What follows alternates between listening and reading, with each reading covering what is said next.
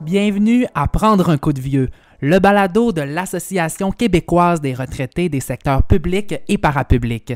Cette série de balados vise à renforcer positivement la perception qu'ont les milléniaux du vieillissement. À chaque épisode, je reçois des jeunes pour échanger sur une thématique qui les touche et qui est liée au vieillissement. Avec eux, on peut dire que je prends un coup de vieux.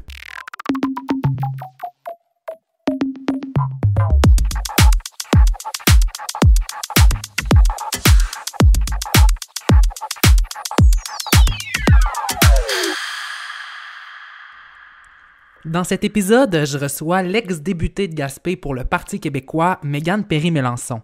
Au cours de son mandat, Mégane a produit un documentaire sur les conditions de vie des personnes aînées dans son comté à Gaspé. J'ai donc profité de ma rencontre avec elle pour qu'elle nous explique si la dignité des aînés, qui occupe une place centrale dans les débats politiques, est une vision réaliste ou utopique à atteindre au Québec. Mégane, bonjour. Bonjour. Mégane, la notion de dignité des aînés, euh, c'est une notion qui est souvent employée avec une signification euh, très large, en fait, ce qui peut occasionner son usage inflationniste que l'on peut euh, en faire, bon, de la part de différentes instances, notamment de différentes personnes. C'est une notion aussi qui est souvent utilisée comme un argument qui est facile, qui est rapide pour critiquer certaines pratique euh, pour s'épargner en fait la difficulté d'avoir à offrir des arguments et des explications euh, supplémentaires. Euh, en tant qu'ex-débuté pour le Parti québécois, toi qui as quand même œuvré beaucoup dans le dossier de défense des droits des aînés lorsque tu étais politicienne au Parti québécois, quelle est ta définition, ton interprétation de la notion de dignité des aînés? Ah, Marc William, c'est vrai que c'est un, terme qu'on utilise un peu à toutes les sauces hein, pour dire qu'on est proactif, qu'on souhaite que nos aînés puissent vivre dignement, vieillir dignement aussi. Mais la dignité, ben, ça passe par plusieurs, euh, c'est plusieurs facettes en fait. Puis je pense qu'il faut vraiment avoir une attention particulière sur chacune de ces facettes-là. Euh, quand on, moi, quand je pense à nos aînés, puis je veux pas justement parler pour eux, fait que tout le long de ce balado-là, je veux pas non plus euh, euh, sembler parler en leur nom parce que j'ai œuvré auprès d'eux, mais euh, ils ont leur opinion aussi sur la chose. Mais je, pense que c'est important qu'on parle de bien vivre, le bien-être finalement, euh, et, et, ça doit être au sens très large. Ça doit être autant dans leur quotidien, dans leur, dans leur, soit dans leur maison ou dans la résidence qu'ils habitent. il faut, faut qu'ils puissent aussi avoir les euh, la capacité financière de bien vivre. Donc, c'est une question de, de, de, sous, c'est une question de bien être logé, de bien être nourri, euh, d'avoir des relations sociales aussi pour s'épanouir, continuer de, de, de, vivre sa vie sociale comme ils l'ont fait dans, dans, leurs années plus actives euh, au travail, tout ça.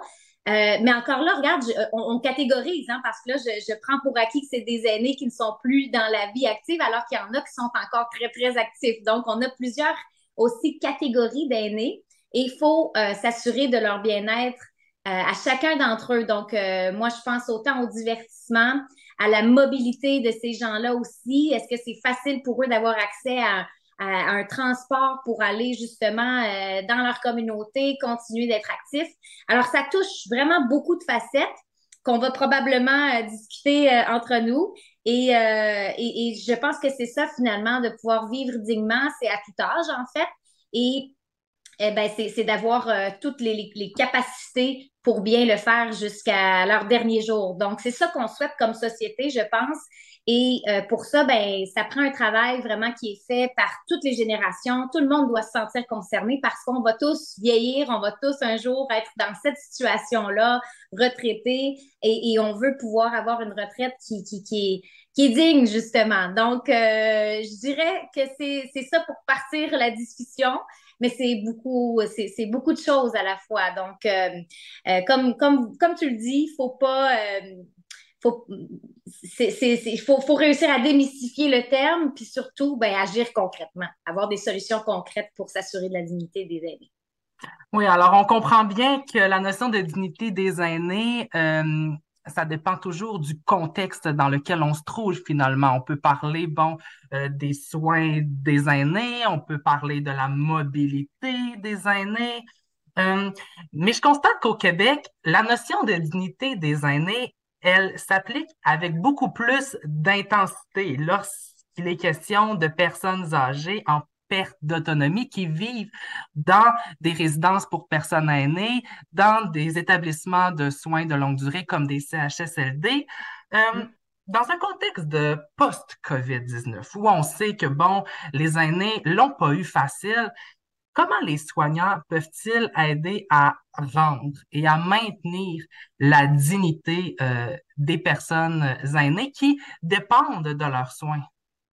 Ah, c'est vraiment une question pertinente. Ben, je pense qu'il faut prendre le temps avec les personnes aînées parce que la vie va vite. On est dans un rythme vraiment accéléré. Bon, on a chacun notre petit quotidien. On travaille euh, tous très fort. On veut mettre la main à la pâte. Mais quand on, quand on prend euh, du temps avec les aînés, je pense que c'est justement ça. C'est qu'il, c'est l'écoute. Il faut beaucoup être à l'écoute de leurs besoins.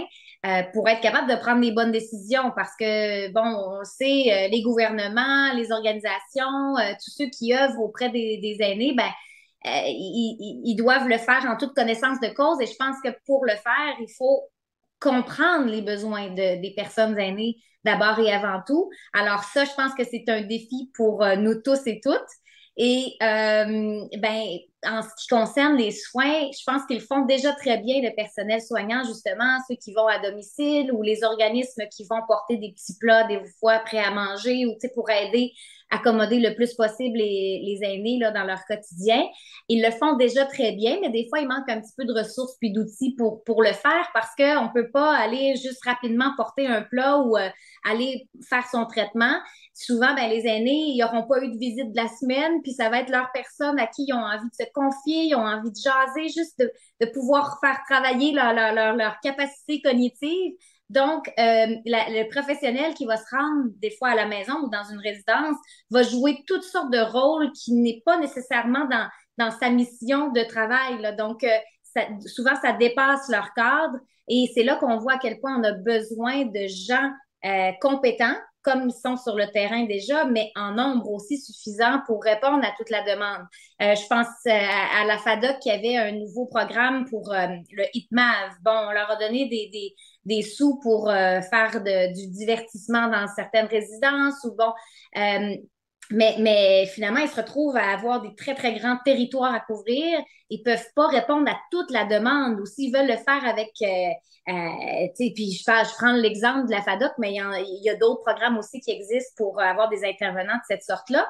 Mais justement, ils veulent le faire, euh, ils veulent bien faire leur travail. Donc, des fois, il faut que tu sacrifies euh, le nombre de personnes à qui tu peux répondre et pour, pour pouvoir donner un soin qui est de qualité. Donc, euh, c'est là où c'est important toujours d'avoir euh, les ressources disponibles, accessibles, qui vont faire le travail comme ils veulent le faire, c'est-à-dire bien le faire, puis que tout le monde puisse être répondu. Donc, euh, je pense qu'on a l'expertise, ça, je suis, j'ai pas de doute là-dessus.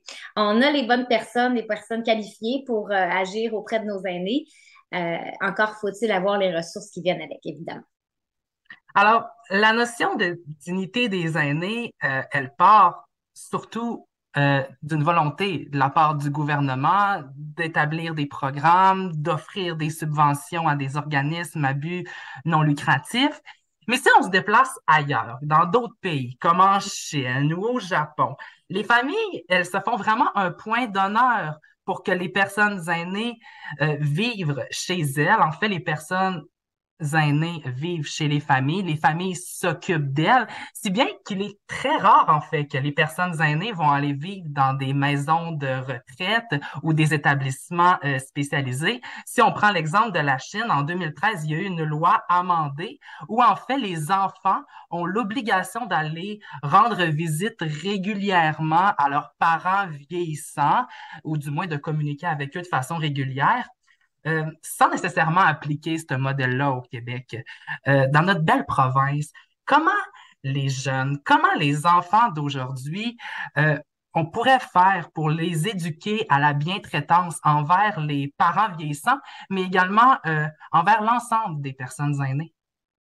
Ah, ben, c'est vrai que c'est un modèle qui est assez drastique, le modèle chinois que tu nous présentes.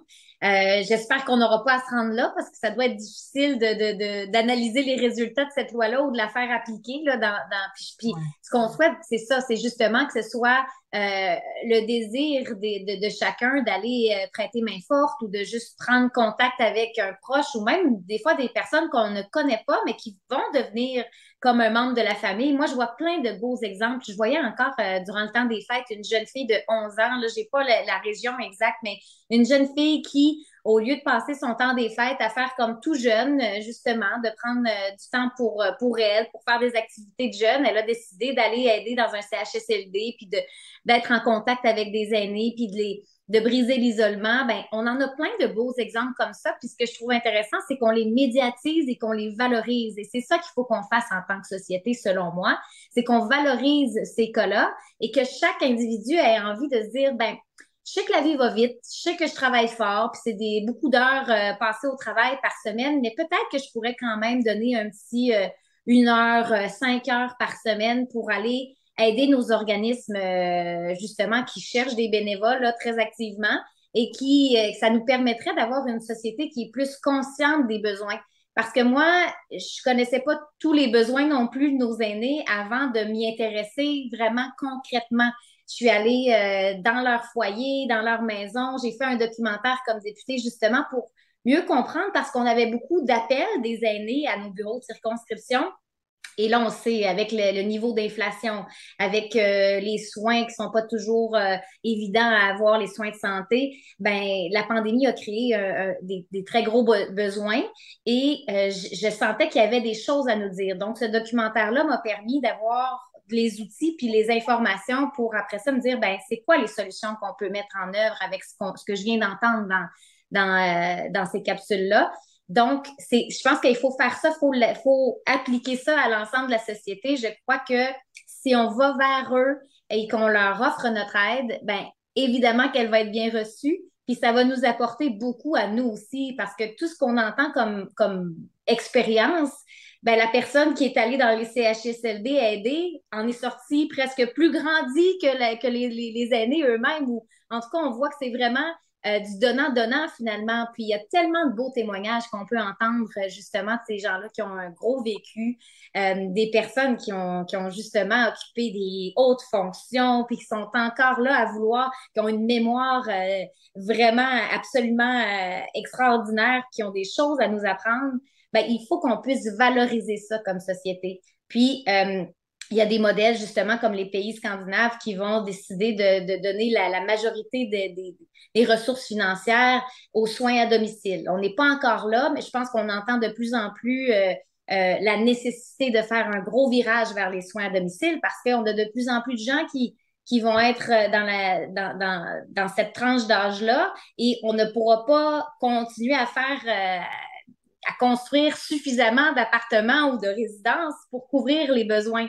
Donc, il va falloir que les gens, s'ils souhaitent habiter à la maison longtemps, ben, que les, les, ressources financières soient là, soient au rendez-vous. Donc, c'est un peu ça que, que je souhaite pour les aînés, c'est qu'ils puissent faire le choix entre justement aller chercher euh, des soins plus spécifiques, puis aller même s'entourer d'autres personnes, puis de, pouvoir faire des activités dans des résidences, mais il y en a qui préfèrent rester à la maison dans leur repère, euh, de pouvoir encore inviter la famille à venir euh, prendre un bon repas chez eux avec les petits-enfants. Donc, je pense qu'il faut qu'on laisse le choix aux aînés de vivre de la façon qu'ils le souhaitent. Et pour ça, ben, ça prend des gens qui connaissent leurs besoins. Donc, on parle beaucoup des gouvernements, mais je pense qu'à titre personnel, on peut tous aller euh, donner un petit peu plus de notre temps, puis comprendre qu'est-ce qu'ils vivent, puis qu'est-ce qu'on peut faire pour les aider. Alors, de ton point de vue, la dignité des aînés, ça part vraiment d'une volonté personnelle de valoriser le bien-être des personnes aînées. Donc, si on ferait tous un petit quelque chose au quotidien pour améliorer le sort, le bien-être de, nos personnes aînées, la société se porterait beaucoup mieux, ou du moins, en fait, la notion de dignité des aînés serait beaucoup plus euh, concrète euh, dans l'espace euh, public. Mais quand même, est-ce que tu crois, selon toi, que le gouvernement du Québec en fait assez pour influencer, pour sensibiliser la population à la dignité des aînés? Ah, c'est sûr que le gouvernement a une très, très grande responsabilité, puis il doit l'assumer, là. Euh, donc, euh, je pense que oui, à titre personnel, on peut faire beaucoup, euh, mais, mais il va falloir que, que oui, il y ait un changement de mentalité vraiment plus grand, là, pour qu'on puisse y arriver. Donc, quand je parlais de mobilité tout à l'heure, ben, il faut que nos municipalités euh, qui a une mobilité, euh, une offre de transport, un accès au transport qui est efficace. Euh, il faut qu'il y ait aussi des activités pour ces gens-là de toutes les, toutes les catégories d'âge. Il faut que, puis il y a des beaux programmes aussi. J'essaie de, de, me rappeler exactement c'est quoi au niveau des municipalités, là, famille aînée. bon, ils peuvent avoir une politique d'aînés. Vraiment, je pense qu'il y a un travail qui est déjà fait.